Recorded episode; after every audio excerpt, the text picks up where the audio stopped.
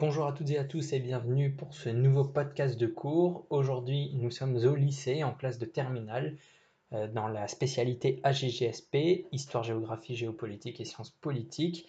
Nous sommes dans le thème 6, l'enjeu de la connaissance, et après avoir euh, vu ensemble l'introduction hier, nous allons étudier l'axe 1, produire et diffuser des connaissances aujourd'hui, à travers deux jalons, euh, donner accès à la connaissance, les grandes étapes de l'alphabétisation des femmes du XVIe siècle à nos jours dans le monde, et produire de la connaissance scientifique, recherche et échange des hommes et des femmes de science sur la question de la radioactivité de 1896 aux années 50. Voilà, ce sont les deux principaux jalons du cours. Vous pouvez retrouver de nombreux documents auxquels je ferai référence pendant le podcast sur la page dédiée au chapitre sur le site internet www.histoiregéographie.net. Alors, première grande partie, la diffusion de la connaissance depuis l'époque moderne. Première sous-partie, l'élargissement du savoir depuis le XVIe siècle. La création de l'imprimerie par Gutenberg à la moitié du XVe siècle a provoqué une production et une diffusion du savoir.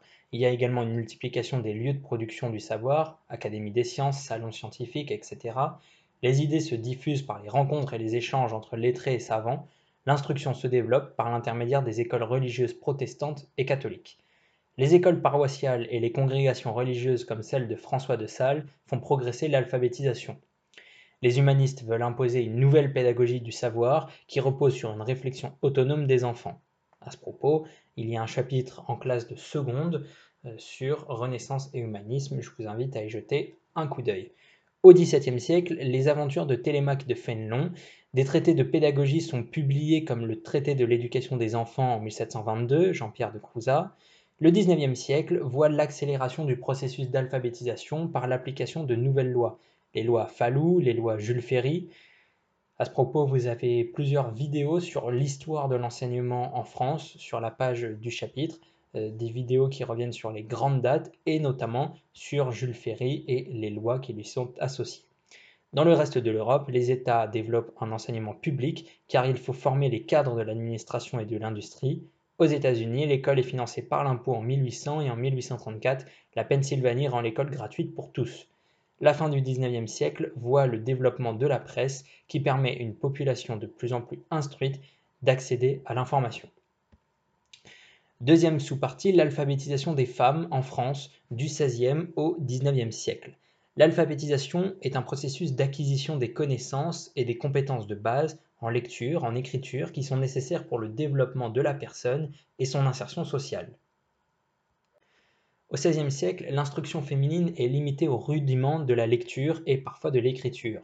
Le savoir est généralement transmis par la mère dans le cadre du foyer. La réforme protestante qui prône l'instruction des fidèles entraîne un essor de l'alphabétisation. En effet, le protestantisme encourage l'étude de la Bible.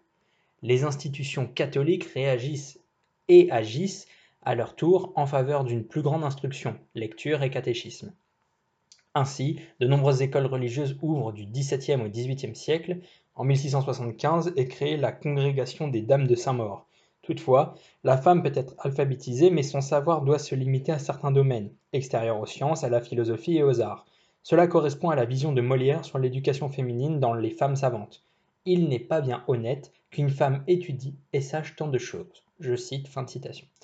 À la fin du XVIIIe siècle, l'instruction féminine a progressé, mais il y a de fortes inégalités. 44% des femmes signent leur acte de mariage contre 71% pour les hommes dans le nord de la France, qui est le plus urbanisé. La création des lycées en 1802 par Napoléon obéit à une volonté de former les futures élites du pays. La politique d'instruction vise principalement les garçons et concerne essentiellement les catégories sociales aisées. Après 1848 et la Seconde République, il y a une volonté politique d'accompagner les progrès de la scolarisation, en effet, l'alphabétisation est une condition de l'exercice du vote et de la citoyenneté. Il faut également former les cadres de l'administration.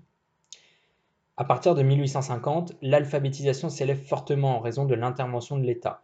La loi Fallou instaure la création d'écoles de filles dans les communes de plus de 800 habitants.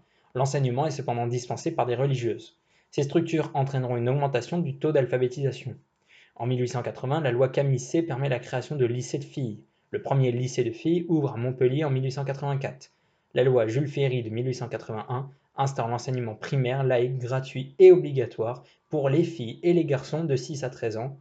Encore une fois, il y a des vidéos qui reviennent sur ces lois sur la page du site internet. Ces différentes lois ont permis de faire disparaître l'illettrisme chez les Français et en particulier chez les femmes. Dernière sous-partie de cette première partie, les différents enjeux de l'alphabétisation des femmes dans le monde contemporain. Aujourd'hui, près des deux tiers des 750 millions de personnes analphabètes dans le monde sont des femmes. L'analphabétisme des femmes est très élevé en Afrique sahélienne et subsaharienne, au Moyen-Orient et dans le sous-continent indien. Le niveau d'alphabétisation est lié au niveau de développement économique et social. De multiples raisons peuvent expliquer cet état de fait. Les familles ne peuvent ou ne veulent pas investir dans l'éducation de leurs filles car elles sont pour la plupart destinées à être mariées jeunes ou à réaliser les tâches domestiques dans le cadre familial. Les filles ont également des difficultés à accéder aux écoles du fait de l'éloignement ou du manque d'écoles. Les filles sont de plus confrontées à des préjugés sexistes et parfois d'interdits religieux. En 2012, une blogueuse pakistanaise âgée de 15 ans, Malala Yousafzai, est blessée par les talibans après une tentative d'assassinat. Elle raconte sur son blog depuis 2009 la situation des filles de cette région pour accéder à l'instruction. L'éducation féminine est indispensable au développement des sociétés. Elle accélère la transition démographique. Vous avez des vidéos très intéressantes sur euh, l'alphabétisation comme facteur d'autonomisation de la femme et sur l'intérêt d'investir dans l'autonomisation des femmes et des filles en Afrique sur le site internet. Depuis 1945, de grands progrès ont été accomplis pour permettre aux filles d'avoir accès à l'éducation, mais il faudra attendre 2070 pour espérer atteindre une alphabétisation universelle, qui est un objectif prioritaire de l'ONU. Encore une fois, plusieurs projets sont présentés sur le site internet, notamment par le biais de l'UNESCO. Elle a instauré, l'ONU, en 1966, la Journée internationale de l'alphabétisation, qui est le 8 septembre. Dans les années 90, le taux d'alphabétisation hommes et femmes en Afrique du Nord est passé de 64 à 80% et en Asie du Sud de 45 à 72%. 20 pays comptent cependant plus de 50% d'analphabètes, 17 sont en Afrique subsaharienne, 2 en Asie, l'Irak et l'Afghanistan, 1 en Amérique centrale, Haïti. Par ailleurs, les femmes restent largement moins alphabétisées que les hommes. En Afrique subsaharienne, 74% des femmes sont alphabétisées contre 74% euh, des hommes pardon, sont alphabétisés contre 51% pour les femmes. Il y a un graphique qui présente l'évolution du taux d'alphabétisation dans le monde et dans une sélection de pays entre 2820 à 2015 sur le site internet, une infographie euh, Statista euh, qui vous présente donc le taux d'alphabétisation. On remarque que dans le monde, il est passé de 12% en 1820 à 85% dans les années 2000. Ça, c'est pour le monde en général, mais il existe encore des disparités entre pays. Aux États-Unis, par exemple, il est aujourd'hui euh, proche, si ce n'est égal à 100%, idem en France, alors que euh, des pays comme euh, le Tchad, le Pakistan ou l'Inde ont encore des taux d'alphabétisation faibles. Deuxième partie, la production des connaissances et première sous-partie, le développement des connaissances par l'enseignement de masse. La période de la Renaissance bouleverse le rapport au savoir. La redécouverte des textes antiques améliore les études littéraires. Erasme, Thomas More, Rabelais, Machiavel, l'être humain devient un centre d'intérêt et d'étude pour les humanistes. Les connaissances anatomiques ont progressé par la pratique de la dissection. À partir du XVIIe siècle, la science se modernise et se développe avec l'utilisation de nouveaux matériels d'observation comme les microscopes et la lunette astronomique. Découverte de la rotation terrestre par Galilée en 1615, découverte de la gravité universelle par Newton en 1687 les États européens prennent de l'avance sur les autres peuples par l'application des sciences expérimentales. La démarche scientifique est rigoureuse, observation, analyse, vérification des faits. Cela se traduit par un développement technologique, notamment dans les domaines industriels et militaires. La philosophie des Lumières renforce ce processus en prônant l'émancipation de l'être humain de la religion par la connaissance universelle. Rédaction de l'encyclopédie par Diderot et d'Alembert en 1751, vous le savez. Au XIXe siècle, les progrès scientifiques sont source d'immenses espoirs. Le courant du positivisme, amorcé par Auguste Comte, affirme que les sciences peuvent tout expliquer et que les croyances religieuses sont amenées à disparaître. De nouvelles disciplines apparaissent comme celles des sciences humaines, sociologie, ethnologie, anthropologie. En 1859, Darwin publie L'origine des espèces et démontre la théorie de l'évolution. Malgré les preuves scientifiques, ces recherches provoquent des débats et des oppositions, notamment des créationnistes. La production et la diffusion des connaissances s'accélèrent par l'action de nombreux acteurs qui soutiennent la recherche. En Europe, la recherche scientifique est stimulée par les entreprises, les fondations privées et les États. À partir de 1945 se développe une coopération internationale, création du CNRS en 1939, du CERN, le Centre européen pour la recherche nucléaire, en 1954, et plus récemment du GIEC, le groupe euh, de recherche euh, climatique. groupe des experts en recherche climatique. Toutefois, la science est un enjeu de rivalité entre les grandes puissances. Par ailleurs, de nouveaux outils des connaissances apparaissent. Après l'essor de la presse au XIXe siècle, de la radio au cours des années 20, de la télévision après 1950, les nouveaux médias liés au numérique comme Internet permettent une diffusion immédiate des connaissances à travers le monde et leur vulgarisation, c'est-à-dire la démocratisation des connaissances. La possession des brevets, c'est-à-dire un titre accordé à un État qui accorde la propriété intellectuelle d'une invention à celui qui l'a découverte, traduisent la hiérarchie mondiale au niveau scientifique et technique. Les brevets permettent aux États qui les détiennent de posséder un temps d'avance sur les autres puissances. Essentiellement détenus par les puissances européennes avant 1945, ils le sont ensuite par les deux grandes superpuissances de la guerre froide, les États-Unis et l'URSS, qui ont développé fortement les secteurs de l'énergie nucléaire et de l'aérospatiale. Depuis le début du XXIe siècle, la recherche technologique a permis aux puissances émergentes de concurrencer les grandes puissances et de devenir des pays producteurs de connaissances dans les sciences et les hautes technologies, comme l'Inde, la Chine, qui est devenu le premier pays lanceur de satellites.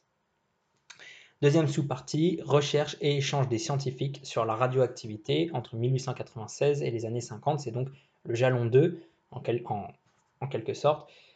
Euh, premier point dans cette sous-partie, l'écurie, pivot de la recherche sur la radioactivité. Becquerel découvre par hasard la radioactivité en 1896. La radioactivité est un phénomène naturel par lequel les noyaux d'atomes instables se transforment spontanément en d'autres atomes en émettant notamment de l'énergie sous forme de rayonnement. En 1897, Marie Curie entreprend d'effectuer une thèse sur les rayons.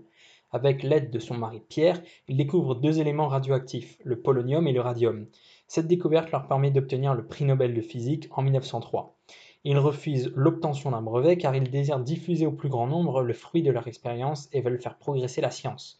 Elle devient ensuite la première femme à enseigner à la Sorbonne et à diriger un laboratoire universitaire.